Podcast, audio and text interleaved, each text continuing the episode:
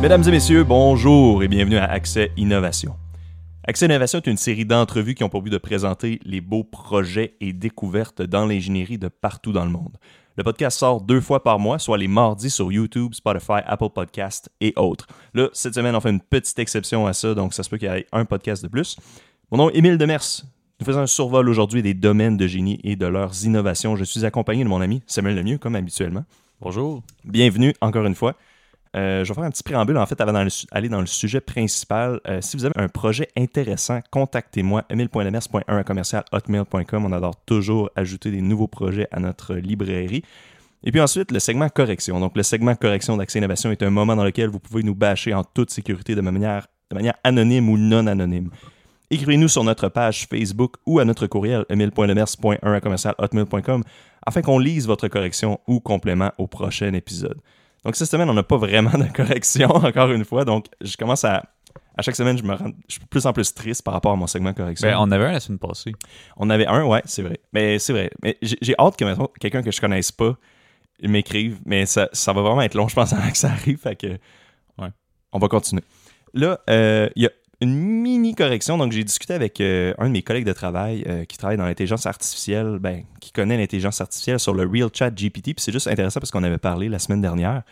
Puis il m'a mentionné qu'il euh, y a un feature intéressant que ce service-là, qui est la que cette AI a, qui est la lection, la lection, excuse, la lecture d'émotions. Dans le fond, il disait que les mots, il y a comme des bases de données de mots, puis il peut comme se faire une une collection, dans le fond, d'émotions puis de niveau d'agressivité ou de passivité par rapport à chaque mot. Fait qu'il est capable de lire un peu ton intention. Fait que c'est comme un, robot qui peut lire un peu les émotions. Fait que je trouve ça intéressant. C'est intéressant. À, la maîtrise, j'avais fait un cours de, de SEO, de technologie de l'information. Puis j'avais vu justement qu'il y a comme des techniques pour voir la sémantique derrière les mots, comme les des manières algorithmiques d'être capable de trouver l'émotion hein? d'un texte genre, ou d'un fil conducteur. Puis Google, c'est un des pionniers là-dedans, d'ailleurs. essayer de, de racheter des layers au-dessus de la reconnaissance des mots pour être capable de dire, bon, ben, mettons, ce texte-là, c'était agressif ou ce texte-là, c'était euh, euh, triste, genre. Mais toi, tu as fait ça? C'est quoi que tu faisais dans le cadre de ton cours, ça veut dire? Ben, c'était un cours euh, où qu'on apprenait ces notions-là. Ah, C'était pas appliqué, mais on l'avait vu, puis je trouvais ça c'était quand même intéressant. Fait que c'est quoi, c'est qui, si, selon toi, c'est qu'il lit le contexte, dans le fond, derrière, tous les mots autour, il fait genre une moyenne de tout ça? Je, je, sais pas, honnêtement. Tu sais, j'ai l'impression qu'il y, a beaucoup d'apprentissage machine aussi. Ouais. Probablement que tu peux pas juste faire une table de corrélation pour dire OK, bon, mais quand il y a tel enchaînement de mots, c'est telle émotion. C'est tellement contextuel que j'ai l'impression que si en apprentissage, à un moment donné, il, il est capable de détecter si oui ou non il a, correctement guessé, mais en même temps, c'est quoi la rétroaction? C'est du monde qui l'ont entraîné avant ou c'est en, live? Je, je, suis pas au courant. Ouais, comment il fait pour se valider? Puis en plus, c'est ça que j'avais mentionné à ce collègue-là, c'est que je trouvais ça intéressant parce que la langue, puis notre utilisation, puis notre agressivité par rapport à chaque mot, ça peut évoluer dans le temps, je pense. sais, mettons, euh, un sac aujourd'hui peut avoir peut-être beaucoup moins d'impact que le sac qu'il avait il y a 100 ans. fait que dans 100 ans, je pense que c'est culturel aussi. Peut-être que la même suite de mots en, dans, la même langue, dans différentes cultures, peut-être que ça, ça peut avoir une signification différente. Aïe, aïe, c'est vrai. Ouais, ben, t'as totalement raison. En tout cas, j'ai je sais pas quoi dire de plus là-dessus. J'aurais aimé ça plus en connaître là-dessus pour pouvoir te dire oui, je suis d'accord ou pas, mais ouais, t'as totalement raison. Donc, on passe au segment maintenant. Le prix est correct avec Alexandre Desmarteaux. Comme à l'habituel, Alexandre sélectionne un item dont nous devrons deviner le prix. Ouais, Est-ce que je, tu je vais passer mon micro. Merci beaucoup. Donc, euh, en moyenne, en dollars américains, vous estimez que ça coûte combien euh, sortir un nouveau médicament sur euh, le marché? Aux États-Unis ou au Canada ou n'importe où dans le monde, ça, ça, revient au même. Genre. Aïe, aïe, en moyenne. Par an... Ok, juste le, frais fixe, mettons. Genre, ah, recherche et développement, tu sais, comme pour développer le médicament. L'amener sur le marché ou le développer? Ben, les deux, je pense. pour l'amener sur le marché, il faut que tu l'aies développé. Ouais, ouais. Ok. Euh, euh, un nouveau médicament. Mais je vais dire, euh, moi, je vais, je vais me lancer, là, je vais dire, je vais dire, ça tourne autour, en plus, ça tourne tout le temps autour de ça, me semble, je vais dire 700 millions. Oh, ok. moi, je m'en allais pour 500 millions. Mais. Tu peux, hein, tu as le droit. Mais je, je, sais pas. en tout cas, je, je suis curieux. 1,3 milliard. Ok, je pense que c'est le premier euh, segment que tu gagnes. Oui, c'est la... la première fois. Aïe aïe. Aïe aïe. Good job. Merci, ben c'est un honneur, puis euh, je c'est un peu pour ça, tu sais, quand on, on achète des médicaments, puis on est comme, aïe, c'est vraiment cher ce médicament-là. Mais tu sais, à produire, c'est pas tant cher à produire, mais c'est comme ils essayent de Ouais. récupérer récupérer tout leur coût de développement. Tu sais, ils pensent 1,3 milliard, mettons que c'est un, un médicament niché de maladie qu'il y a une personne sur un million qui a. Il faut que la compagnie récupère le coût qu'ils ont investi. Ouais, mais ils ont sûrement des. C'est sûr qu'ils ont des deals avec les assureurs. Ouais, Non? ou les gouvernements même, Les gouvernements. subventionné aussi. Aïe aïe. Ok, ben c'est vrai que c'est beaucoup 1,3 milliard, c'est en plus que je m'attendais. Ouais. C'est le double que moi je m'attendais, tu sais, en tout cas. Mais Ben, j'ai quand même T'as gagné. gagné. Félicitations. Wow, ok, ben regarde, je on a comme déjà un plan de fête pour les auditeurs, puis c'est un peu tout le temps ça qu'on a. Je vais prendre la même décision euh, que Sam euh, prend d'habitude, je vais laisser le, le plan euh, parler, fait que je vais te laisser commencer avec euh, notre premier domaine. nice. Euh, Peut-être aussi tu pourrais introduire euh, le, un peu le principe qu'on a aujourd'hui. ouais, ouais. là. Je Euh, n'ai pas parlé vraiment en détail. Tout à fait. Euh, le, le but de l'épisode, euh, c'était de parler un peu des, des différents types de quand on parle du génie, euh, ben, de l'ingénierie, il y, a toutes sortes de hum, domaines ou de spécialisations. Puis souvent, ben, moi, je me le fais demander. Puis je pense que c'est quelque chose que les gens se posent aussi comme question. C'est quoi la différence, mettons, entre un ingénieur informatique ou un ingénieur logiciel? Ou euh, qu'est-ce que ça fait dans la vie un ingénieur euh, mécanique? Euh, fait que je pense que c'est un questionnement qui est valide. Puis en plus, on voulait en profiter parce que là, la date limite pour les inscriptions à l'université arrive. Puis on se disait que ce serait intéressant de sortir un épisode pour que les gens en apprennent un peu plus. C'est quoi, c'est début mars, mettons, tu m'avais dit? Euh, c'est 1er mars, la, la date limite pour les inscriptions à l'université au premier cycle, il me semble. Ok. Mais euh, on va pouvoir démystifier qu'un ingénieur mécanique, ça fait pas ça fait pas de la mécanique automobile. Je pense que ça va être Ouais, ça, ouais. le gros point. Effectivement. Euh, fait que c'est- ça, tu sais, je, pense que c'est un... Ben, les deux, on est passionnés d'ingénierie. Les deux, on est ingénieurs mécaniques de formation en passant. Je, on l'avait sûrement déjà mentionné dans un autre épisode. Sûrement, ouais. Euh, fait que ça, les, deux, on est ingénieurs mécaniques, mais euh, vous allez voir, on a quand même eu des travails assez variés, ce qui fait en sorte qu'on a touché à certaines autres branches du génie. Puis en même temps, ben, on, on connaît les autres là, par, par intérêt, mais aussi parce que c'est notre métier dans un sens. Euh, donc si on commence, euh, on s'est séparé un peu les, les différents domaines. Moi, je vais vous parler pour commencer du, euh, du génie mécanique, parce que c'est mon préféré. Yes! Euh, donc, le génie mécanique, c'est quoi en fait? C'est c'est une grosse famille de différentes, euh, je, je dirais, différents champs de compétences. Parce que le génie mécanique at large, qu'est-ce que ça fait? là? C'est que ça étudie les échanges d'énergie mécanique et thermique. En gros. là. Fait que ça veut dire que ben, c'est eux qui vont concevoir des machines qui vont euh, transmettre du mouvement ou transmettre euh, de la chaleur. ou euh, Mettons par exemple, dans la mécanique du bâtiment, un gros bâtiment, il faut le chauffer, il faut le climatiser. Ben, c'est eux qui vont faire la conception de tous les équipements pour maintenir une température confortable à l'intérieur. Mais ça, c'est un champ du génie mécanique, la mécanique du bâtiment.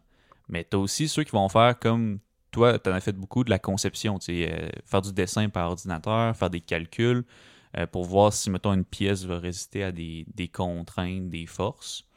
Fait que ils vont être partout, les ingénieurs mécaniques, au final. Du moment que tu as un produit à développer, ben, probablement que tu vas avoir une équipe d'ingénierie mécanique pour concevoir euh, la, la machine ou même le produit. Hum, c'est pour ça que c'est très large. Puis je dirais que il y a certaines universités comme à, Laval où on est allé, ben eux, ils vont offrir un programme de mécanique. Mais si tu regardes à, l'ETS ou des universités de génie plus spécialisées, eux autres, ils vont prendre le génie mécanique puis ils vont carrément l'exploser en différentes branches. Fait que tu vas avoir des gens qui vont euh, offrir, mettons, euh, génie de la production automatisée, euh, génie du bâtiment, vraiment comme des, des, des champs spécialisés. À Laval, eux autres, ils ont tout rassemblé ça sous génie mécanique. Euh, parce qu'au final, avec cette formation-là, tu peux un peu faire toutes les différentes spécialisations. sais. Ouais, tu te fermes pas vraiment de porte. Puis moi, c'est pour ça que j'avais choisi ça à base, vu que c'était vraiment, vraiment large. Puis je suis curieux de voir. Il y a, d'autres domaines, je sais, qui sont vraiment larges aussi, genre génie physique, qu'on va peut-être parler euh, tantôt. Ou, euh, bon, j'ai oublié les autres. là. Fait que, en tout cas, parce que je te laisse continuer. Ben, non, c'est ça, c'est vraiment large. Puis, mettons, ce qu'on va voir comme compétences, ben, il va y avoir des notions de physique qui vont vraiment poussées, mais physique mécanique. Fait quand on dit phys- physique mécanique, c'est pas, euh, comme tu disais, comment réparer son auto. Quand on dit physique mécanique, c'est la, physique du mouvement. C'est- les. Mettons, si je, donne une force à un objet, ben, comment il va se comporter. Ça ressemble beaucoup au cours de mécanique qu'il y a au, euh, au cégep, le, premier cours de physique souvent qu'on fait. Euh, mais vraiment pousser plus loin. On s'intéresse à la dynamique des corps, à la cinématique, la dynamique des fluides, euh, la déformation des solides, les matériaux, pour être capable de justement euh, voir l'effet des différentes forces sur un objet. Donc ça, c'est le génie mécanique. Euh, puis, qu'est-ce que ça fait en gros? Où est-ce que ça travaille? Ben, euh, comme je disais, il y a des entreprises qui vont développer des produits qui vont employer des ingénieurs mécaniques. Il y a des firmes de génie conseil qui vont vendre des services d'ingénierie mécanique pour aller calculer des, toutes sortes de forces sur, mettons, un, pont, un pont roulant ou même qui vont proposer des services à la clé pour aller développer des produits. A des usines. Moi, c'est une expérience que j'ai eu beaucoup, des usines de fabrication. Fait que, par exemple, une place qui vont travailler les métaux pour l'usinage ou même les plastiques ben, des machines qui fabriquent des pièces, bon, ben, ils vont engager des ingénieurs mécaniques parce que nous, on a une formation en, fabrication mécanique. Euh, fait qu'on est capable d'optimiser ces machines-là ou même en, concevoir. Hum, puis là, dans l'épisode d'aujourd'hui, ce qu'on va faire, c'est qu'on va vous donner euh, c'est quoi le salaire moyen des différentes spécialisations à travers le génie. Puis sur quoi qu'on se base, c'est euh, Genium, euh, je sais pas si c'est du Genium ou Genium 360. Avant, c'était Genium 360, le nom du site. Ok, ça aurait peut-être changé. Ils ont peut-être enlevé le 360. je sais Mais Genium, en fait, c'est un, organisme euh, pour les ingénieurs. Puis euh, c'est une plateforme où, est-ce que nous, on peut s'inscrire quand on, gradue ou quand on, est étudiant. Puis ça nous offre des services, toutes sortes d'avantages dans différentes compagnies. Mais aussi, ce qu'ils font à chaque année, c'est un sondage sur la rémunération des ingénieurs. Puis ils compilent ça dans une grosse, une grosse étude. Puis là, nous, on a pris l'étude de 2022 pour vous sortir les salaires moyens de chaque euh, branche du génie. Fait que, vu qu'on commence par le génie mécanique, le salaire moyen en 2022 d'un ingénieur mécanique, c'était 116 000 par année. Hum, donc, euh, c'est quand même des, bons emplois. Puis, je sais pas si tu peux renchérir là-dessus, mais moi, je trouve, tu es en génie, souvent, on va dire, OK, ça gagne tant par année, mais c'est pas. C'est salaire moyen. C'est un ingénieur, quand ça commence, ça sait rien. Puis, c'est quoi le but d'un ingénieur? C'est inventer des choses et régler des problèmes. Mm-hmm. Fait qu'un ingénieur qui gradue, ça sert pas à grand chose. sais. Ouais, totalement inutile. je, veux dire, ça, va essayer fort, ça va faire à peu près les tâches mettons qu'un technicien peut faire. Ils vont utiliser, ils vont, on va faire des dessins, on va pouvoir euh, utiliser des logiciels, mais donner un avis d'expert ou euh, résoudre une problématique complexe, je veux dire, euh, nous, ce qu'on a vu dans les livres, ça va rarement être ce qu'il y a dans la réalité.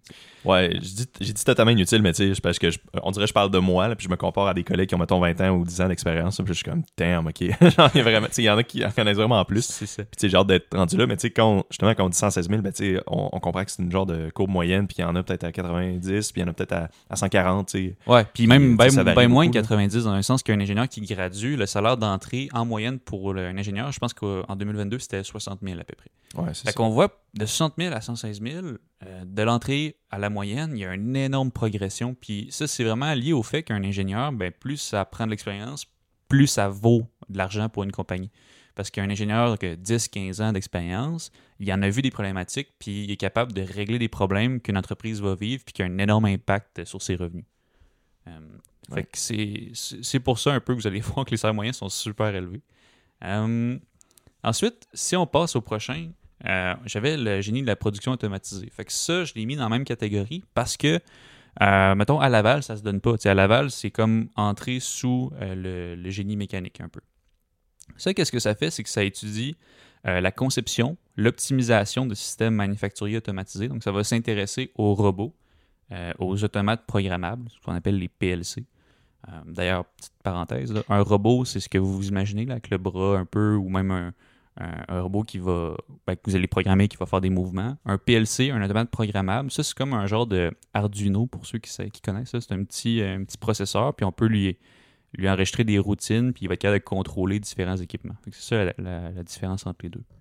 Euh, donc, cette branche du génie-là, qu'est-ce qu'ils font? C'est qu'ils prennent des notions de mécanique, fait que pour la fabrication, euh, pour le côté, euh, si je peux dire, mettons, usine du génie mécanique, puis des notions d'électronique. Puis ils vont comme merger les deux ensemble pour s'intéresser à interconnecter des systèmes électroniques. Puis quand je dis interconnecter, c'est un peu ça la nuance. Entre un gars qui est en génie de la production automatisée ou un gars qui est en génie électrique ou électronique, la grosse différence, c'est que le gars en production automatisée, souvent ce qu'il va faire, c'est qu'il va prendre des systèmes euh, existants genre un, robot, un PLC, des systèmes électroniques qui sont déjà disponibles sur le marché, puis il va les, programmer puis les interconnecter. Alors qu'un gars en génie électronique, lui, souvent, il va être amené à faire de la conception de boards électroniques complètement custom ou quelque chose qui n'existe pas vraiment à la base. OK. C'est l'élément plus custom. Puis avoir à designer des PCB, c'est là qu'un peu que tu Ouais, tu draw the line. là. Euh, Moi, c'est là que je la trace. Là. Un gars en production automatisée, il va designer puis il va inventer des systèmes de production, tandis que le gars en électronique, il va inventer des circuits électroniques ou des, des applications vraiment au niveau du, du bord du PLC, l'électronique de la chose. Euh, mais ça veut pas dire qu'un gars en électronique peut pas faire ce qu'un gars en production automatisée fait. Parce que production automatisée, c'est une spécialisation. Fait qu'à à ma, à mon avis, un gars en mécanique ou un gars en électronique peut faire ce qu'un gars en production automatisée fait. Peut-être pas à- au même niveau d'efficacité en sortant de l'école, mais il peut le faire puis il peut acquérir la même expérience par la suite. Mhm. Hum, fait que les milieux de travail pour ça, c'est en usine, euh, principalement. Puis euh, sinon, pour des entreprises d'automatisation qui vendent des services. Fait que, euh, ça, ça, ça existe beaucoup, là, des compagnies, mettons, qui, qui proposent leurs services à des usines qui n'ont pas les moyens de s'engager un département d'ingénierie. Fait qu'ils ils- payent à l'heure pour l'implantation d'un robot, puis après ça, la, la relation finit là. Donc, euh, les salaires moyens pour euh, génie de la production automatisée, c'est 102 000 par année. Euh, puis, juste pour donner une idée, là, euh, vous allez voir que les ranges de salaire, ben, peut-être qu'on va pas spoiler non plus, c'est c'est quoi le, le range. Mais je suis curieux, c'est quoi tu vas dire? On Euh, dirait. je voulais donner le min puis le max. Ah. Mais euh, en, en fait, euh, disons simplement Ouais. que la moyenne, c'est 100 110 ou 111 000. Ouais, ça tourne tout autour de ça. Puis c'est tout pas mal tout dépassé 100 000, là, à part un, je pense. En tout cas. OK. Puis euh, là, je veux pas trop spoiler le prochain que tu vas parler, mais est-ce que tu trouves que production automa- automatisée, ça serait un peu un mix entre génie industriel et génie mécanique? Y a-tu des aspects d'industriel ouais, si, je devais faire, dire, mettons, c'est un mix de quoi, j'aurais dit mécanique, électronique, puis euh, industriel. OK, OK. Ouais, parce que ben, mécanique pour la fabrication, le- souvent tu vas automatiser des systèmes manufacturiers. Mhm. Industriel pour euh, la notion de flow, de comment. ben, en fait, là, je, je, vous spoiler Ouais. le prochain, mais. Euh, c'est ça, il y a toutes des notions d'optimisation de production dans l'industriel. Puis dans l'électronique, ben, pour comprendre un peu ce que tu fais au niveau technique, là, la, la programmation, puis la connexion élec- électrique électronique. OK. Euh, donc le génie industriel, ça c'est mon prochain. Yeah, désolé d'avoir spoilé. Ah. Euh, Là-dedans, qu'est-ce qu'on fait, c'est qu'on s'intéresse au processus et aux procédés. Fait qu'on, lui, c'est quoi l'ingénierie qu'il fait? C'est qu'il prend des processus, puis il tente de mieux faire les choses. Fait qu'il va utiliser des méthodologies puis des outils scientifiques. C'est un peu là où on trace la ligne entre un, un ingénieur industriel ou quelqu'un qui est en, purement en administration. C'est en génie industriel, on va vraiment le voir d'un côté ingénierie. On va prendre des données, des, outils scientifiques pour comprendre, modéliser, simuler le processus, puis on va l'optimiser. Fait que là-dedans, ben, ça peut être un processus manufacturier comme dans une usine. Il va regarder les stations de travail, comment que le- le- les jobs dans l'usine évoluent, où est-ce que le temps est dépensé, où est-ce qu'il y a un goulot d'étranglement, où est-ce qu'on est capable de réoptimiser l'usine. Mais ça peut aussi être maintenant, ben, je dirais que c'est quand même récent, mais il y a beaucoup de compagnies, genre euh, des compagnies d'assurance, qui commencent à engager des, des ingénieurs industriels. Ah, ouais. Ouais. OK, ça, je savais- ben, pour optimiser leur processus de leur développement euh, plus informatique, sûrement. là. Ouais, mais même euh, leur- dès qu'une entreprise propose un service, ben là, tu peux modéliser un peu le processus. Bon, ben, ok, j'ai une demande qui rentre en compagnie, là, telle personne doit la traiter, après ça, ça doit aller à telle place, puis après ça, je peux payer la demande. Fait que là, tu peux modéliser ce processus-là puis l'optimiser avec une vision d'ingénieur industriel, Hmm. même si c'est pas un processus industriel. Ça me rappelle les- la théorie des files d'attente qu'on avait vu justement Ouais, dans notre cours, ça, c'est- qui est un cours de génie industriel, je pense. Exactement, ouais. C'était un cours de système de production qu'on avait co- obligatoire en mécanique. Fait que vous allez voir que pourquoi. Ben, mécanique et industriel, c'est très proche. Euh, je dirais même que industriel, c'est décliné du côté fabrication du génie, mé- génie mécanique. Fait qu'eux autres, ils vont avoir, euh, je dirais, moins de cours en physique pure, peut-être moins de cours en maths aussi. Euh, ils vont avoir moins de cours en dessin. Parce que tout le volet conception de produits du génie mécanique puis euh, mécanique du bâtiment sont, sont pas vraiment présents dans le génie industriel. Par contre, le volet fabrication est super présent. Puis euh, ils vont venir rajouter des cours de management, de gestion de ge- gestion de projet, gestion d'usine. Puis même des statistiques aussi. Il y a beaucoup de statistiques dans, Ouais. le, dans le génie industriel. Mhm. Euh, fait que c'est- ça. Puis, euh, l'affaire avec le, le- le génie industriel, c'est qu'ils vont utiliser des outils comme, mettons, le, le Lean Manufacturing. Je sais pas si tu en as déjà entendu parler, ou le Lean Six Sigma. Des, notions qui ont été inventées par des compagnies comme Toyota. Puis ils rapatrient ça, puis ils implantent ça dans des usines. Euh, fait qu'un ingénieur industriel, combien, combien par année à peu près que ça gagne? C'est euh, 117 000. C'est quand même des très bons salaires. Euh, puis, euh, il il y en a beaucoup, honnêtement. Moi, j'en ai. J'ai fait pas mal de rôles à date. Je dirais que j'ai fait le rôle mécanique, le rôle de production automatisée, puis industriel. Puis euh, industriel, j'en, ai vu plus que je pensais. Dans ma tête, j'étais comme, ah, il doit en avoir un par compagnie, mais des fois, il y a des départements complets. Souvent, ça, apporte le nom d'ingénieur en amélioration continue. Puis ça, il y en, il y en a vraiment dans toutes les, les entreprises. Hum, puis peut-être le dernier de mon package avant que je te passe la parole, Yes. c'est euh, le génie aérospatial. Hum, ça, encore là, c'est une déclinaison du génie mécanique dans un sens. Parce qu'à Laval, il l'offre pas. Euh, il a fait une maîtrise en génie aérospatial, mais sinon, si tu veux faire un bac en génie aérospatial, il faut que tu ailles euh, à Montréal, il me semble. Puis, euh, c'est quoi en fait le génie aérospatial? Je dirais que c'est très proche du génie mécanique, dans le sens qu'ils vont prendre les cours de propulsion, puis les cours de dynamique des fluides, puis ils vont vraiment les pousser euh, plus loin. Euh, fait que euh, l'ingénieur aérospatial va étudier la- l'aérodynamique, puis aussi il va, il des cours d'instrumentation, tout ce qui va rentrer dans la télémétrie.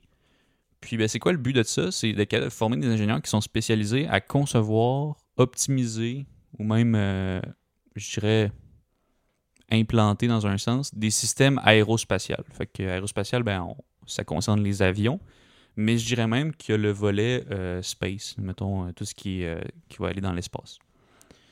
Donc ça, ben, comme je disais, j'ai comme note que ça ne se fait pas dans toutes les universités, mais à mon avis, il y a toujours moyen d'aller travailler en aérospatial si tu as fait un bac en génie mécanique. C'est Ouais. quelque chose qui est vraiment proche. Ouais, c'est ça. Puis euh, je pense que c'est important de mentionner aussi que justement, ben là, on va parler du salaire après, mais tout ça, comme tu as mentionné, ça ressemble plus dans le coin de Montréal. C'est là que ça se ressemble beaucoup Mhm. parce qu'il y a quand même une grosse industrie d'aérospatiale à Montréal.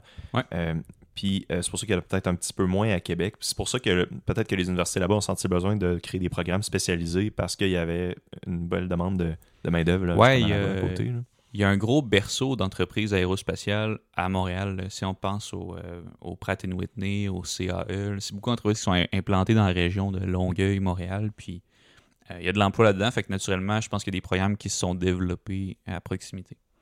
Euh, c'est des beaux programmes, par contre, pour ceux que ça intéresse. Honnêtement, euh, je connais des gens qui l'ont fait. Puis euh, c'est beaucoup des programmes en coopération avec des entreprises. là. Fait que tu as des gens d'entreprise qui vont venir te donner le cours euh, d'aérodynamique, mettons. Ah ouais. Puis ils vont te montrer comment que eux autres, dans la compagnie, ils calculent les notions d'aérodynamique sur un assemblage. Ça, ça a quand même l'air cool, effectivement, Ouais. d'avoir, d'avoir une vraie entreprise. hein, Parce que souvent, tu te demandes, tu te demandes c'est quoi la, la réalité derrière. Puis là, si t'as vraiment quelqu'un d'une compagnie, mais c'est le real, le real deal. Ouais, c'est ça. Et on l'a pas- je ne l'ai pas beaucoup mentionné, mais ce qui est trippant, moi, je trouve, avec le génie mécanique, puis donc le génie aérospatial, c'est qu'on est formé à vraiment calculer quand est-ce qu'une pièce va briser. T'sais, Puis pour faire ça, on utilise des logiciels de simulation, on voit tout l'effet des forces, on est capable de dire, bon, ben ça, là, ça, si j'applique telle force, ça va briser, fait que je devrais la, racheter une petite épaisseur ici ou un renfort. Puis on- moi, je trouve que c'est trippant parce que tu apprends à inventer des choses qui fonctionnent dans la vie. T'sais, tu prends des notions de physique, Mhm. puis tu les appliques dans la vie. Parce que ça, on n'en parle pas beaucoup dans notre, dans notre recherche, mais tu sais, la différence entre un gars qui a étudié en physique ou un ingénieur, c'est quoi? Ben, c'est que le gars en physique, lui, il a vu la physique pure. Il, il étudie la, un peu la qu'est-ce qui, régit notre monde? Tandis que le gars en génie, il prend ça, là, puis il va l'appliquer à un objet ou un concept précis. Puis souvent, ben, nous, on va faire des approximations parce que dans un sens, tu n'as pas besoin de tout le temps super. euh, mettons, tu dis, je veux savoir quand est-ce que ça, ça va briser. Mais tu vas grosso modo regarder c'est quoi les forces qui qui l'affectent, puis tu vas approximer que bon, ça, va péter à peu près à tel moment. Fait qu'on va racheter un petit facteur de sécurité vu qu'on a approximé, puis on va dire bon, ben, on va le concevoir comme ça. Fait que c'est un peu ça la différence entre un ingénieur et un gars qui étudie en physique pure. Ouais. tu sais.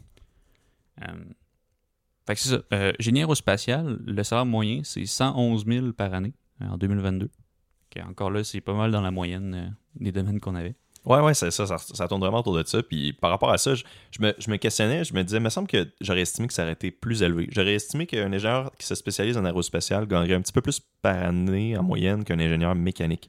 Vu que c'est des domaines plus à Montréal, c'est des à Montréal le coût de la vie Ouais, est plus ouais. élevé. Le, le salaire moyen est plus élevé à Montréal, effectivement. Mais en réalité, peut-être que c'est parce que les gens qui se spécialisent en aérospatial, peut-être qu'ils restent un petit peu plus, peut-être dans la conception, puis ils deviennent moins, mettons, des, des directeurs de peut-être d'en- d'entreprise, je sais pas. Là, je, je- je dis ça vraiment de même, j'ai aucune Ouais, idée je- euh, honnêtement, je sais pas non plus pourquoi qu'il y a. la- en même temps, c'est une différence qui est marginale, on s'entend, entre 111 000 ou 117 000. tu sais, En, en pourcentage, Ouais. c'est pas grand chose, mais oui, c'est vrai. je me demande honnêtement pourquoi qu'il y a cette différence-là.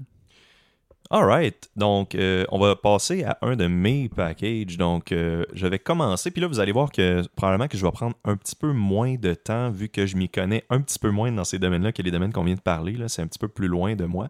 Euh, j'ai pris des résumés sur le site de l'Ordre des ingénieurs du Québec. Ils ont des beaux résumés, puis j'ai essayé de vraiment plus analyser ces résumés-là, puis essayer de mieux les comprendre.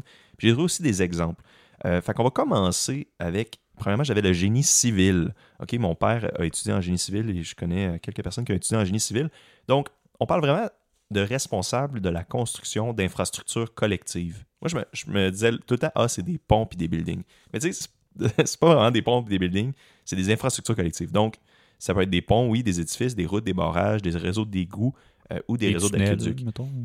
Des tunnels, exactement. Tous des trucs qu'en tant que société, on utilise communément, dans le fond. C'est vraiment ça. C'est pour ça que le génie civil, il y a quand même une très grande importance avec euh, vraiment la sécurité du public. Là. Quand on parle de l'ordre des ingénieurs, la, sécurité du public est très importante. Puis quand tu parles d'une infrastructure publique, ça revient vraiment en large. C'est vraiment quelque chose d'important. Euh, fait qu'on avait aussi, bon là, en général, qu'est-ce qu'ils pourraient faire? Donc, euh, calcul de, de charges, planification et gestion de projet, ça, il y en a quand même beaucoup. Et ils ont collaboré avec beaucoup d'intervenants. Donc, on l'a vu dans nos, dans, nos, dans certains cours d'éthique et tout ça. ils collaborent avec des entrepreneurs, avec des architectes, avec euh, des. Euh, ben, c'est ça, d'autres. Euh, plein, plein d'autres intervenants. Et ils doivent réussir à, construire ces choses-là. C'est eux qui vont être garants que la, ce qu'on construit va tenir, dans le fond. Oui, c'est eux qui sont responsables. Ouais, c'est comme eux qui sont responsables de ce que je comprends de ça. Effectivement. Euh, même avec tous les intervenants, ce qui est, ce qui est incroyable, ça donne une énorme charge sur leurs épaules. Oui, c'est sûr que c'est un poste plein de responsabilités. C'est pour ça qu'on est beaucoup sensibilisé euh, par l'ordre, entre autres, à faire, à faire vraiment preuve de prudence dans ce qu'on fait. notre travail peut avoir un impact sur des, des vies humaines. Puis je pense que Génie civil, c'en est un qui est vraiment à l'avant-plan à ce niveau-là. Oui, totalement. T'allais-tu dire quelque chose? Ben, J'allais dire, moi, ce que je trouve, là, entre le génie civil et le génie mécanique, si, si je peux vraiment faire la différence entre les deux, c'est que, tu sais, civil, souvent, tu vas étudier des, euh, des trucs qui sont statiques. un sens. un pont, ça bouge pas. Tandis qu'en mécanique, on va étudier, mettons, quelque chose qui bouge dans l'espace ou qui transmet un mouvement.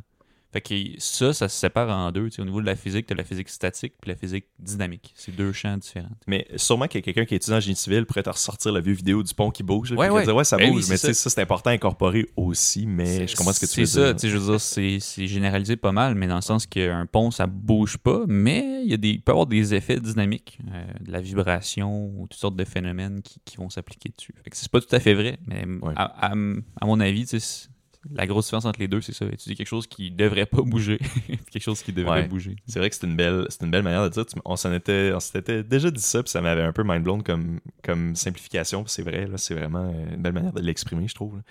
Euh, excellent. Donc moi, ce que j'avais, c'était des salaires moyens de 112 000 par année pour les ingénieurs civils. Et puis ensuite, on passe au génie de l'eau. Donc c'est très similaire au génie civil, le génie de l'eau. Euh, c'est vraiment gestion de l'infrastructure de l'eau. Moi, je pensais que c'était des barrages, mais ce n'est pas nécessairement des barrages. ok? Donc, collecte des eaux usées, distribution d'eau potable, analyse sur les installations municipales ou industrielles. donc, il y a quand même euh, une, similitude, comme je disais, avec l'ingénierie civile, euh, parce que c'est comme prendre l'aspect eau du civil, faire un peu une spécialisation par rapport à ça. à Laval, on l'a, ça. je ne sais pas les autres universités qui l'ont, mais bon, à Laval, on l'a. Euh, fait que, tantôt, on parlait des spécialisations, qu'à la base, mhm. on dirait que c'est plus généralisé, mettons, au moins en mécanique. Mais génie de l'eau, ils l'ont. Euh, donc, on parle de salaire moyen de 86 000 par année. Donc, c'est pas mal le plus bas. Fun fact, je pense que c'est le plus bas dans notre liste. Ouais. Je pense qu'on peut, je peux le mentionner. Là. Donc, euh, voilà. ouais, ben, moi, de l'eau. Je, sais pas pourquoi. Je trouve ça vraiment bizarre. Puis, je pense que c'est plus par la taille de l'échantillon. Quand tu regardes les stats, je pense que quand les nombres de répondants. Tu en génie mécanique, on est beaucoup. Là. Je pense que les répondants, c'était comme au-dessus de 1000. Puis en génie des eaux, c'était genre 30. Je sais pas si c'est exactement le bon chiffre, mais c'était cet ordre de grandeur-là. c'était vraiment pas beaucoup. Ouais, ben c'est sûrement pour ça. Peut-être que ça en aurait meilleur échantillonnage. Je suis allé voir l'échantillonnage parce que je trouvais ça vraiment plate parce que le génie des eaux, là, euh, c'est un domaine qui a beaucoup de femmes à l'université. Ah. Je trouve que c'est. En génie, on est. En général, il y a moins de femmes, mais en génie des eaux, il y en a quand même une bonne proportion. OK. Puis j'étais comme, ben, j'ai eu le salaire que c'était dans les plus bas, puis j'étais comme, voyons, si tu autant à cause des inégalités? Puis peut-être, peut-être c'est une, explication, mais en même temps, j'ai vu l'échantillon, puis l'échantillon est vraiment faible. C'est drôle parce que la seule personne que je connais en génie des eaux, c'était effectivement euh, une femme. Fait que c'est, drôle, drôle que tu dises ça. Fait que ouais, c'est, peut-être relié à ça. Là. Faudrait. Euh, écoute, prochain épisode d'Accès Innovation, on va inviter quelqu'un qui est en génie des eaux, puis pourront nous expliquer euh, qu'est-ce qui se passe dans ce domaine-là. Excellent. Ensuite de ça, euh, j'avais génie du bâtiment. Donc ça, c'est un peu un mix entre plusieurs domaines, encore une fois. Donc on avait bon du, du génie civil avec des parties, dans le plus construction, bâtiment, des autres domaines, euh, donc de l'électrique domestique et des cours de mécanique du bâtiment, de la mécanique. C'est un peu un melting pot euh, vraiment pour faire la construction de bâtiments. Donc je pense que ça inclut pas vraiment les, des, euh, des, des tunnels, comme on disait, ou des, des infrastructures Ouais. d'eau potable ou des, des choses comme ça. Ça, ça doit venir inclure les circuits de plomberie, chauffage, climatisation. Fait que ça vient prendre des notions de mécanique du bâtiment, des notions de génie civil, ça met les deux ensemble, ça dit OK, nous on sait comment faire des bâtiments de A à Z. J'ai j'ai l'impression que Ouais. c'est ça. Ça a l'air d'être une genre de spécialisation. Je pense que c'est à l'ETS, je pense, puis à Sherbrooke que ça se donne ça, justement, donc plus à Montréal, plus qu'il y a beaucoup de. Tu peux faire beaucoup de, programmes de génie vraiment spécialisés. Euh, fait j'ai rencontré la première personne euh, de ma vie en génie du bâtiment il n'y a pas très longtemps. Je savais même pas que ça existait. Il m'avait expliqué the spot c'était quoi. Là. Fait que merci beaucoup à cette personne dont j'oublie le nom. Et euh, salaire moyen de 112 000 par année pour euh, génie du bâtiment. Donc là, les trois que je viens de mentionner, j'ai pas vraiment parlé d'innovation derrière ça parce que ça va un peu de soi pour moi. on connaît tous des, merveilles en construction. Là, mettons. C'est quoi, c'est le Burj Khalifa là, euh, en- dans le. Ouais. J'ai oublié c'est où exactement là, dans le monde. C'est dans le désert. là, mais... Ouais, Euh, ben, je pense que ça, a- les génies que tu viens de nommer, il y en a d'ailleurs toutes. Ce qu'on, quand tu prends ton Ouais. auto et tu roules, l'asphalte que tu roules dessus, le viaduc que, que tu vois, le pont, la bâtisse, y a du, ces génies-là sont partout, partout, partout. Puis légalement, il doit avoir un ingénieur pour s'assurer que ça Ouais. tient la route et que ça s'effondre pas. Euh, au Québec, je pense au, au minimum. Là, Ben, dans tous les pays, euh, j'ai l'impression que tous les pays industrialisés du moins, là, c'est- ben, je suis pas mal sûr, aux États, en Europe, euh, partout, je veux dire, c'est régi. Il faut qu'il y ait un ingénieur qui travaille là-dessus. Aux États, comment ça fonctionne Tu t'en rappelles-tu? C'est- C'est-tu, mais ça, c'est un examen qu'ils doivent prendre, puis c'est une C'est, licence. euh, euh, c'est pas le vrai mot, le même mot là, mais. C'est un, un bon, c'est une bonne parenthèse qu'on peut amener. Là. Au Québec, le titre d'ingénieur est réservé. Fait que ça veut dire que ben, toi et moi, on est ingénieurs, mais pour être ingénieur, on fait partie d'un ordre. Donc, on a euh, suivi la formation nécessaire. On a eu euh, des formations sur l'éthique, puis on a passé un examen euh, quelques temps après notre graduation pour être certifié ingénieur, puis pouvoir exercer au Québec. Euh, si tu n'es pas dans l'ordre des ingénieurs, tu ne peux pas dire que tu es ingénieur au Québec, c'est illégal. C'est régi par la loi sur les ingénieurs. C'est vraiment, c'est très contrôlé. Dans les autres provinces canadiennes, il y a le même genre de, système, le même genre d'ordre. C'est pas l'ordre des ingénieurs du Québec, naturellement, mais ils ont des ordres professionnels. Aux États-Unis, le titre d'ingénieur n'est pas réservé. C'est-à-dire que n'importe qui pourrait dire qu'il est euh, software engineer ou euh, euh, ingénieur de je sais pas quoi. Mhm. Mais le titre Ouais. de professional engineer, lui, est contrôlé. Fait que eux autres Ah. doivent Ah ouais. passer, euh, il me semble, des examens pour avoir le titre de PP, Ah, euh, ouais. ING. Ok. Aux États, Euh, là, tu dis. Ouais, aux États. Ok, ah, je- Puis j'ai l'impression que, euh, après ça, ça, ça, peut-être qu'on peut se faire corriger là-dessus, mais j'ai l'impression que pour travailler sur des ouvrages critiques, là, des ouvrages, par exemple, de- du génie civil, ça prend un ingénieur professionnel qui Ouais. certifie le tout. ça serait logique, ouais, ça serait vraiment logique. Tu vois, je, je savais pas qu'il y avait, il y avait la distinction entre professional engineer et engineer là-bas aux États. Ouais, ouais, puis ça, c'est drôle. Ben, c'est pas drôle, mais je veux dire, faut faire attention parce qu'il y a beaucoup de gens qui viennent au Québec puis qui sont, euh, mettons, euh, programmeurs dans, dans, dans leur pays d'origine, puis ils vont écrire qu'ils sont euh, software engineer sur leur CV ou sur LinkedIn, puis ça, c'est illégal. T'as pas le droit de faire ça. Euh, ouais, ouais, effectivement. Ouais, des fois, Si c'est tu es pas ingénieur. c'est pas clair. Ouais, c'est pas, c'est peut-être sûrement pas clair pour eux, tu sais, parce que dans, dans les autres pays, c'est pas nécessairement comme ça. Fait que, tu effectivement. OK. Next one. Donc, euh, je vais continuer. Donc, j'avais ensuite deux domaines. Puis là, pour ces domaines-là, vous allez voir, et pour les autres que j'ai ensuite, j'ai utilisé mon euh, réseau de contacts d'accès innovation. et moi, non, c'est un peu une joke, là, mais euh, c'est un joke, mais c'est un peu sérieux en même temps parce que j'ai demandé, dans le fond, à des gens que je connais dans ces domaines-là pour avoir un peu, un peu d'insight, vu que je connais vraiment pas les, les domaines. Donc, je leur ai demandé des exemples de défis ou d'innovation dans leur domaine. Donc, ils m'en ont donné. Il y a des gens aussi là-dedans qui sont de, de mes collègues de travail ou des ex-collègues de travail. Euh, donc, il y en a que je vais citer, puis il y en a que je vais pas euh, citer, dire c'est qui. On va rester anonyme. Donc, premièrement, on a le génie physique. Euh, donc, sur le site de l'EIQ, j'adorais leur, leur résumé, fait que je l'ai juste copié-collé, puis je vais vous le lire. Résoudre des problèmes technologiques à l'aide de dernières découvertes en sciences pures. Donc, l'ingénieur physique fait le pont entre la recherche scientifique et l'industrie afin de concevoir des technologies de pointe qui utilisent des propriétés de la physique, comme la lumière, les ondes, les les radiations ou l'électromagnétisme. Donc, vraiment un domaine, là, c'est- la côte est terminée, là. vraiment un domaine assez science pure, mais qui fait bien le pont entre la recherche scientifique et le domaine privé. Donc, on connaît tous des entreprises qui, c'est ça, jouent plus sur qui font un peu la ligne justement entre le domaine privé et le domaine de plus de recherche.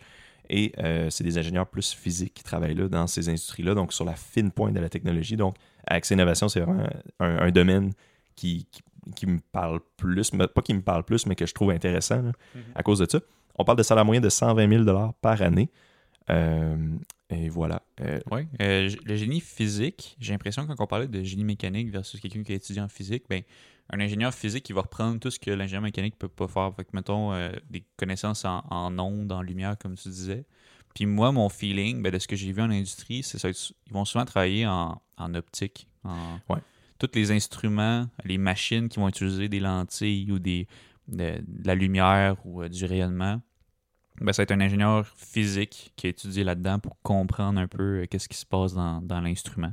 Ça, c'est un type d'application. Euh, j'ai l'impression que ben, génie quand il y a des notions de mécanique, ça va être un ingénieur mécanique, mais quand il y a d'autres notions de physique, ça va être un, ingénieur physique. Ouais, puis tu sais, à, Québec, c'est important de mentionner à Québec que dans les années début 2000, il y a eu comme un gros boom dans l'optique. Fait que nous, c'est peut-être que si c'est un domaine qui vous intéresse out there, le génie physique, euh, à Québec, il y a quand même des belles opportunités mhm. d'emploi là-dedans, je pense, contrairement. Je ne sais pas ailleurs ça se passe comment, mais à Québec, il y a quand même des belles opportunités. il y a un beau berceau d'entreprise. À Québec, on a un parc technologique avec des grosses multinationales qui, font de l'instrumentation. Puis il y a vraiment beaucoup d'emplois en génie physique. Puis en plus, on a euh, l'INO à Québec, l'Institut national d'optique, qui est un, organisme paragouvernemental, il me semble. Puis eux autres, ils, font de la recherche en optique. Euh, il y a beaucoup d'ingénieurs physiques là-bas aussi. Mhm. Totalement. Ensuite, on avait. Puis là, ben, vous voyez, celle-là, j'ai lancé des perches, mais j'ai pas eu de, retour. Finalement, c'est vraiment pas grave. Donc, ensuite de ça, le génie chimique. Donc, c'est quand même des applications très variées en génie chimique. Puis je sais pas, toi, moi, je savais pas vraiment qu'est-ce que ça faisait. Je sais pas, ça me semble qu'on a peut-être déjà parlé au podcast, mais j'étais comme, ça fait-tu des vaccins ou ça fait-tu, genre, c'est quoi que ça fait concrètement? Euh, c'est très varié. Donc, on parle de recyclage, effectivement, fabrication de médicaments, euh, cosmétiques, papier, euh, dans le fond, mise au point de procédés de transformation de produits. Vraiment, la transformation, c'est la base de la chimie. Euh, que dans le fond, puis aussi, ah oui, ils font aussi euh, de la surveillance et ils surveillent dans le fond le fonctionnement d'installations chimiques. Oh, j'ai oublié, on aurait pu demander, on est allé au secondaire avec un ingénieur chimique qui est François Thériault.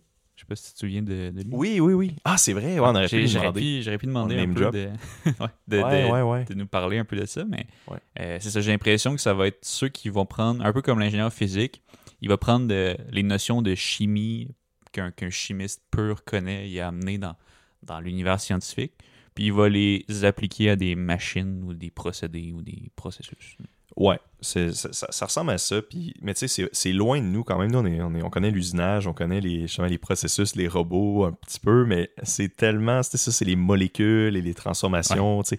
Euh, souvent, je sais, quand, tu fais euh, sciences de la nature au cégep, j'ai l'impression que des cours que tu es bon, des cours que tu détestes. Moi, personnellement, c'était la chimie puis la bio. J'aimais pas ça. Je, ça me rentrait pas vraiment dans la tête. je les ai fait parce que ça faisait partie de sciences de la nature. Puis moi, je savais que je voulais être ingénieur, soit mécanique ou informatique, mais euh, on dirait que ça me parlait pas par tout. Mais c'est ça. Je, pense qu'on le connaît moins, mais c'est quand même quelque chose qui est super intéressant comme profession. Puis c'en est un aussi qui a beaucoup de femmes, d'ailleurs, euh, pour revenir à ce que je disais auparavant. de ce que j'ai observé, il y a quand même des proportions plus élevées que quand on regarde un bac comme euh, génie mécanique, par exemple.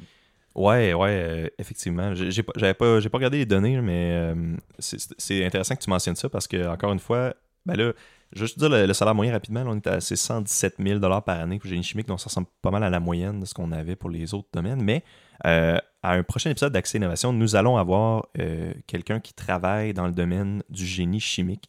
Euh, et c'est une femme. By the way, je ne vais pas la, nommer. Je ne suis pas sûr si elle va être nommée tout de suite. Mais, puis c'est ça, c'est une femme, fait que c'est quand même drôle que tu dises ça. Et justement, je lui ai demandé si elle avait euh, une idée d'innovation ou de défi ou de quelque chose d'intéressant dans ce domaine-là à mentionner. Elle m'a mentionné qu'elle connaît une entreprise euh, qui s'appelle RV2 Technologies, euh, qui a travaillé dans le fond, puis dans le fond, c'est comme une filiale, je pense, de cette compagnie-là qui s'appelle Silicycle, qui travaille en collaboration avec le CRIC pour développer une technologie de transformation du verre en silice précipité. Donc, c'est vraiment une manière de recycler le verre. Ils disent qu'ils peuvent recycler jusqu'à 25% de tout le verre. Et avec les produits, dans le fond, de qui est recyclé de ça. Euh, ils peuvent faire, dans le fond, des pneus puis des caoutchoucs. Ils peuvent faire des choses en alimentation. Je ne sais pas si c'est de la nourriture exactement ou peut-être de l'emballage ou je ne sais pas quoi.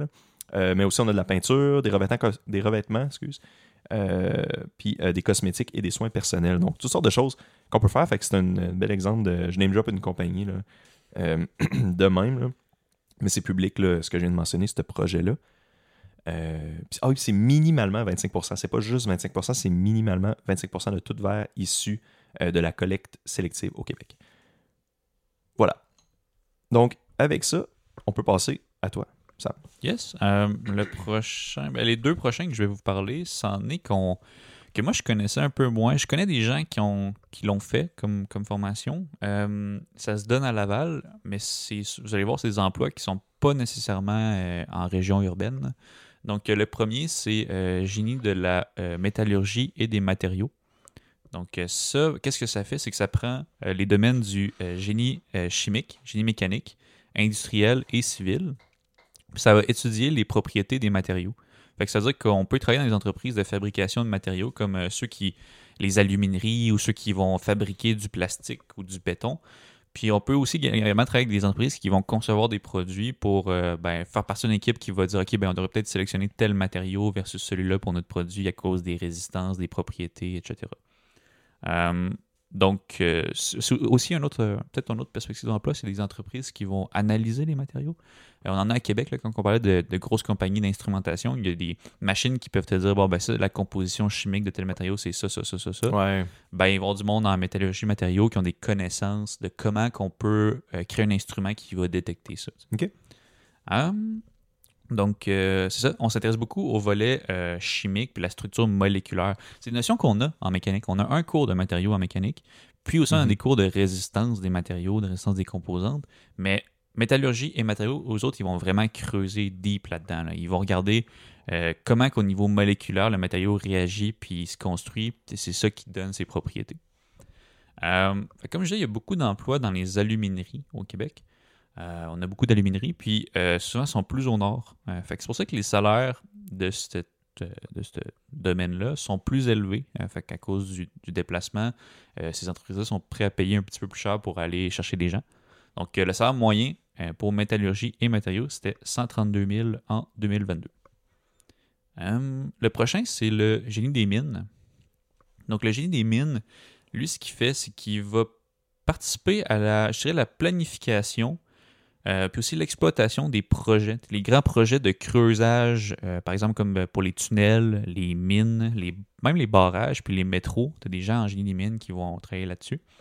Euh, puis eux autres, qu'est-ce qu'ils font? C'est qu'ils ont, ben, ont beaucoup de cours de géologie puis d'exploitation minière, puis ils vont s'assurer euh, de pouvoir euh, fournir à la compagnie ben, ben, la planification, mais aussi comment on va construire la mine, comment elle va fonctionner, puis comment on va l'exploiter. Euh, fait que là-dedans, ben, effectivement, il y a beaucoup de voyagement parce que des mines, je sais pas si tu en as vu souvent, mais Ouais. elles sont pas euh, Non. sur le bord de l'autoroute, mettons. Ouais. euh, c'est plus dans le nord. Puis euh, c'est des rythmes d'emploi particuliers. Je ça se fait de moins en moins, là, mais c'est des emplois qui vont avoir beaucoup de fly-in, fly-out. Je sais pas si tu connais ce concept-là. Ben, euh, corrige-moi si je me trompe, mais c'est que tu y vas, mettons, deux semaines là-bas travailler, après tu reviens deux semaines pour te reposer, puis après tu retournes là-bas deux semaines intensives. Exemple, euh, à Fermont. Fermont, c'est une ville vraiment plus au nord du Québec. Puis ils vont t'envoyer en avion. Tu vas travailler 14 jours de suite. Tu vas revenir. Puis tu vas avoir 14 jours de congé. Ouais, je connaissais du monde, des stagiaires, là, qui a- je connaissais du monde, ça, qui en stage, fait ça, là. C'était, je pense que c'était du monde en mécanique, là, probablement. Puis, euh, je sais pas, c'est un beat intéressant, mais c'est des bons salaires, là, c'est sûr, ça peut peut-être compenser, là. Puis, si t'as pas de blonde, puis tu cherches de quoi, tu, tu veux te faire de l'argent. Ah, c'est sûr. C'est- C'est le, le domaine qu'on a dans notre liste qui est le mieux payé euh, en 2022 pour un- un- une moyenne de 155 000 par année. Ouais, C'est des excellents salaires. Euh, mais c'est la notion de fly-in, fly-out, ça correspond pas à tout le monde. Puis aussi, ben, pourquoi je dis que ça se fait de moins en moins, c'est qu'il y a des implications un peu sociales à ce phénomène-là. Parce que là, ben, tu as des communautés au nord qui voient des travailleurs arriver, ils restent 14 jours, ils dépensent Ouais. pas beaucoup parce qu'ils sont logés, nourris par leur compagnie, puis ils s'en vont après. Fait que, tu sais, pour ces communautés-là qui habitent à toute l'année, mettons, à Fermont, Ouais. ben, c'est peut-être moins intéressant, puis ça construit pas vraiment de communauté. Fait que je sais que les, euh, les villes essayent d'enlever ce phénomène-là en, en incitant les gens à venir s'installer. Fait que si Ah, tu ouais. en génie des mines, ben, il y a beaucoup d'incitatifs pour aller t'acheter une maison puis aller habiter dans le nord. Ils veulent éliminer le, le phénomène de gens de Montréal ou de Québec qui Ouais. s'en vont travailler puis ils reviennent tout de suite après. Ah ouais, je savais, je savais pas que c'était un, c'était un enjeu puis qu'ils essayaient vraiment des- Mhm. de faire le monde rester là-bas. Ben, c'est- je comprends parfaitement. C'est ça, c'est vrai que ça doit être plate. Là. Si toi, t'habites là-bas, puis là, aux deux semaines, il y a une grosse gang de gens qui arrivent, qui dépensent un petit peu, puis pas vraiment, qui stimulent pas vraiment ton économie. c'est ça, ils dépensent pas beaucoup, puis ils travaillent à la, la place, mettons la grosse mine, mais après ça, ils dépensent pas dans tes magasins, ils Mhm. consomment pas vraiment ce que ta ville a à offrir. Ça, c'est pas vraiment une façon de développer efficacement une communauté. Mhm. Euh, fait que c'est ça, ça c'est Génie des mines. Intéressant. Je, je te repasse la parole pour le prochain. Merci, ouais. Fait que là, ça va être le dernier package qu'on a pour aujourd'hui et c'est moi qui va le, le- le faire. Donc, euh, c'est- on se concentre vraiment sur l'informatique, logiciel et électrique. Donc, il y a quand même un gros, gros pool dans ces trois domaines-là. On les a gardés comme pour la fin. C'était pas vraiment intentionnel, mais quand même un gros pool de potentiels étudiants ou euh, travailleurs dans ces domaines-là. C'est vraiment une, grosse industrie là, quand même partout dans le monde. Donc, l'informatique, premièrement. Donc, là, je vais essayer de faire les distinctions entre les trois parce que moi-même, avant de rechercher ça, c'était pas très clair pour moi. Puis j'ai dû demander à des collègues et à des amis c'était quoi les différences. C'est euh, c'est la question qu'on me pose le plus souvent, honnêtement. Quand quelqu'un me demande, genre, c'est des, des questions sur les volets de l'ingénierie, c'est tout le temps, c'est quoi la différence entre un ingénieur informatique et un ingénieur logiciel? Ouais, ben ouais, c'est. Bon, on, va, en parler, on va en parler.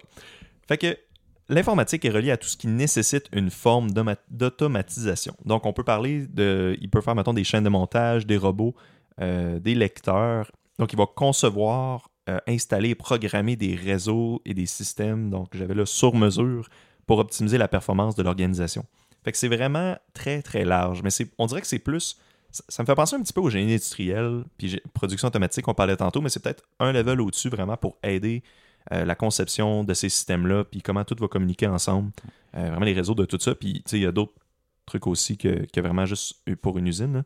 Euh, Qu'est-ce que tu allais Il dire? y a un mot qui me pop en tête quand je- quand je- d'expliquer le génie informatique, c'est le mot hardware. C'est souvent, ils vont s'intéresser au côté hardware de l'informatique, alors que le logiciel, on va voir que c'est plus software. Ouais, Mais ça veut, pas dire qu'ils, ça veut pas dire qu'ils savent pas programmer, au contraire. C'est juste ouais. que souvent, ça va plus être euh, des infrastructures informatiques qui vont, qui vont concevoir et optimiser. Ouais, c'est ça, exact. C'est une belle manière de, c'est ça, de, de- de les différencier. Là. Euh, moi, ce que j'avais, j'avais noté, c'est ça, c'est plus orienté système embarqué et électronique numérique que euh, l'autre qu'on va parler après, qui va être logiciel. Fait que oui, tu as totalement raison, là, c'est exactement ça. Euh, donc, on parle de salaire moyen d'à peu près 118 000 par année, selon ce qu'on avait trouvé. Et puis, j'ai un de mes collègues, euh, Denis Grenier, euh, qui m'a parlé un peu des défis, dans le fond, euh, qu'il y a dans ce domaine-là, lui étant, il, a, étudié, dans le fond, en, génie informatique. Et c'est un peu ça qu'il fait. Des défis potentiels qu'il verrait, donc vraiment dans l'intelligence artificielle. Lui, c'est un, domaine qui l'intéresse beaucoup, là, niveau conceptuel. Puis, de ce que je comprends, des fois, il en fait un petit peu on the side. donc, vraiment, un exemple que j'avais, c'était essayer de prédire, ce qu'il m'avait dit, là, essayer de prédire le comportement d'une entreprise au complet. Donc, lui, c'est un- un- une affaire qu'il m'avait mentionné. Donc, on serait peut-être capable d'essayer de prédire avec une intelligence artificielle, essayer de lire tous les comportements d'une entreprise à tous les niveaux, puis après essayer de simuler, euh, par par le AI les comportements de l'entreprise, donc les comportements d'achat, les comportements de, de conception, de mise à jour. Euh, c'est sûr que là, quand tu t'embarques, mettons, plus dans le technique, tu as besoin d'un ingé- ingénieur mécanique, peut-être que c'est plus difficile, mais vraiment toute la structure, tous les, les processus, dans le fond, euh, les délais, euh, l'augmentation de la cadence de production, tout ça, essayer de le faire prédire par une, une intelligence artificielle. Il y a un beau lien avec le génie industriel, j'ai l'impression. Ouais, c'est ça. Puis tu sais, moi, ça me fait vraiment penser à la description que je viens de lire. C'est ça, l'automatisation. Puis, fait qu'on voit que le, le génie informatique, on voit vraiment un, niveau d'assistance aux entreprises, puis vraiment essayer de enable euh, les entreprises. Euh, ça, c'est juste un exemple de défi vraiment there. là. Il y a aussi beaucoup de trucs reliés à l'Internet of Things, l'industrie 4.0 aussi, qu'on a, a fait un épisode dédié, évidemment. C'était là-dessus l'épisode 11, je pense, ou 10. Euh, Je me rappelle plus. C'était le 10. Bon, euh, l'épisode 10. euh, donc, il aller écouter ça si ça vous intéresse. Euh, euh, L'analyse de données, donc ça, c'est vraiment plus l'Internet of Things, plus appliqué au système embarqué. Euh, puis là, un exemple qu'il m'a donné, c'est, mettons, tu travailles pour la ville, puis là, tu dois installer, il disait, mettons, 10 000 capteurs partout dans la ville, puis tu dois tout centraliser ces données-là à un endroit, puis les traiter, trouver des anomalies, prendre des décisions par rapport à ça. Donc, tout ça rentre dans le génie informatique. Et une belle innovation par rapport à l'intelligence artificielle, évidemment, le chat GPT qu'on a parlé en début d'émission qu'on a parlé la semaine dernière, c'est un sujet qui revient souvent. Euh, voilà. On change maintenant pour le logiciel, le génie logiciel. Donc, vraiment un petit peu comme l'informatique, mais comme on disait, plus orienté purement logiciel. Oui, c'est ça, ils sont, ils sont peut-être un petit peu plus capables de programmer, c'est un petit peu plus ça qu'ils font dans leur day-to-day, -day, touche moins à du hardware. Donc, ils vont faire, mettons, des sites web, des applications, toutes sortes de logiciels pour faire fonctionner des n'importe quelle patente. C'est très, très large.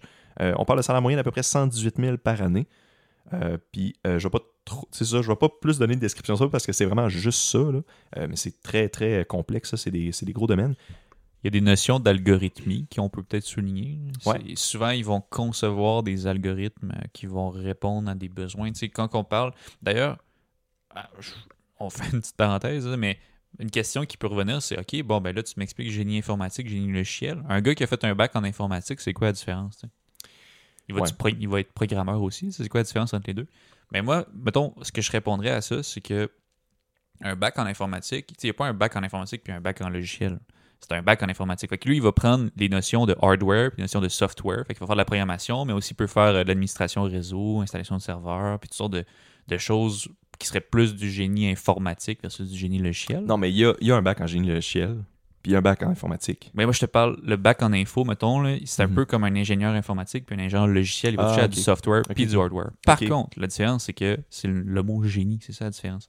Le gars en informatique, souvent, il va avoir des tâches de programmeur ou d'administration de réseau. Puis, il va avoir des tâches qui vont être très fonctionnelles. Tandis qu'un gars en génie logiciel puis génie informatique, le génie dans le mot, c'est qu'il va euh, je dirais, concevoir, inventer des systèmes. Fait en génie logiciel, ils vont beaucoup avoir une problématique, puis ils vont penser, ils vont construire la structure du logiciel, l'architecture du, logiciel, l'algorithmie le logiciel.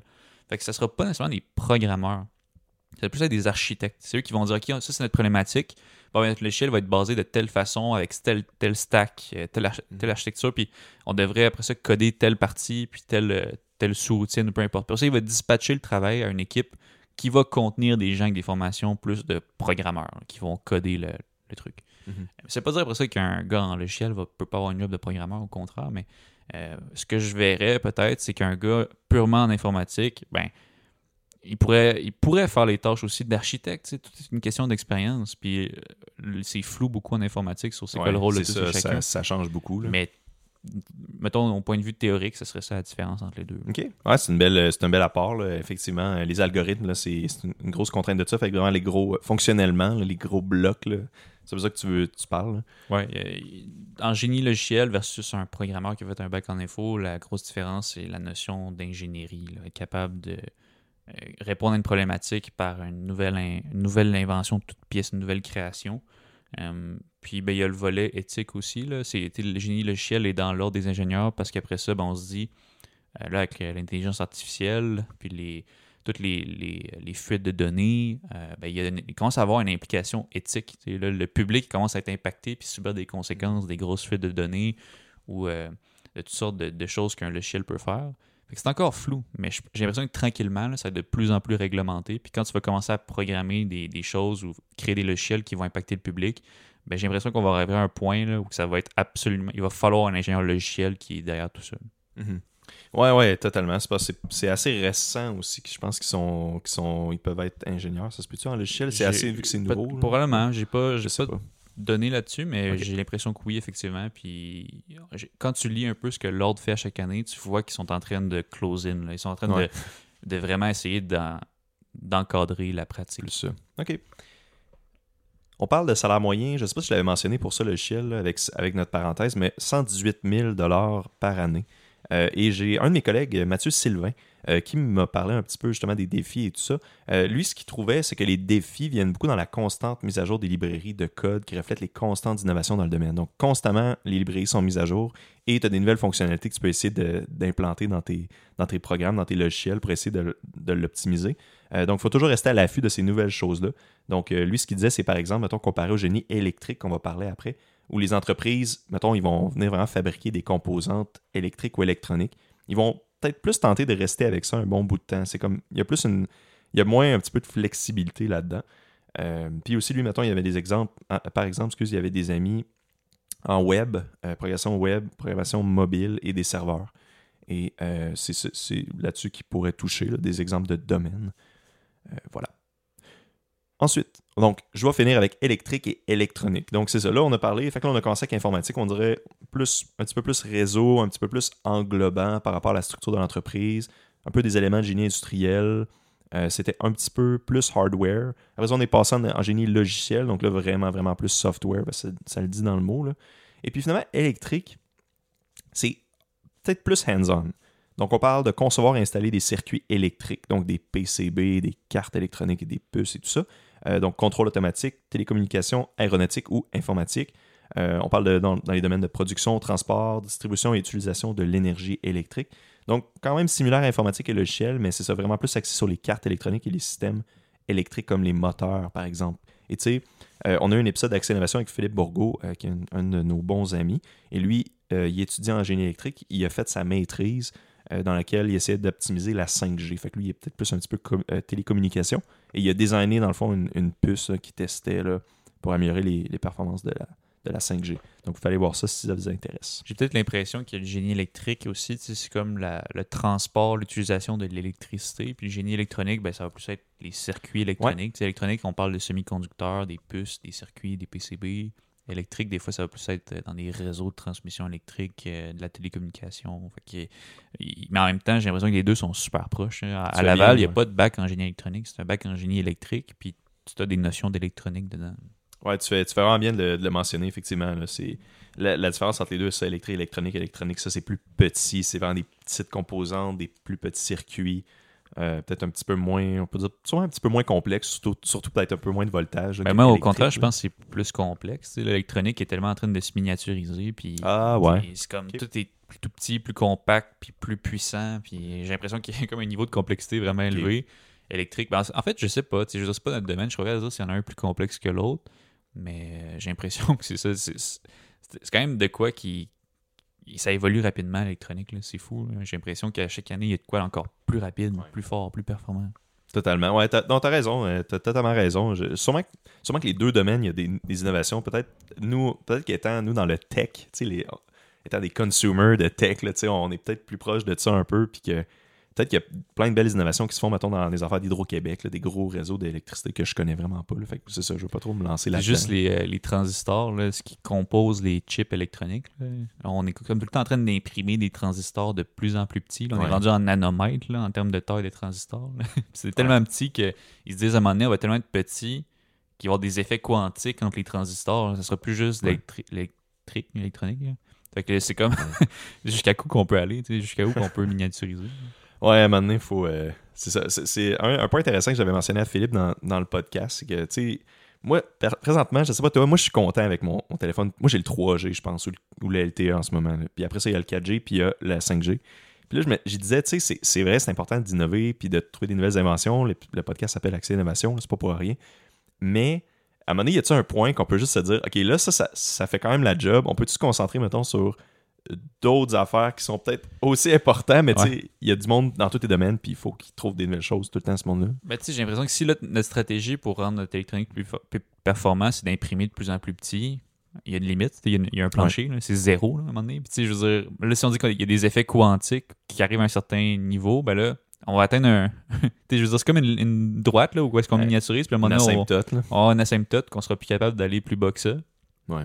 Fait que, on n'aura pas une croissance euh, exponentielle comme on vit depuis les années 80, j'ai l'impression. À un moment donné, ça va être, OK, ben là, cette année, c'est un petit peu plus performant, mais ça va être 5% euh, ou 10% plus performant. Puis, ça va ça, on va pouvoir se concentrer sur euh, d'autres priorités. Je ne sais pas lesquelles, mais il y en a d'autres sûrement. Je sais Probablement.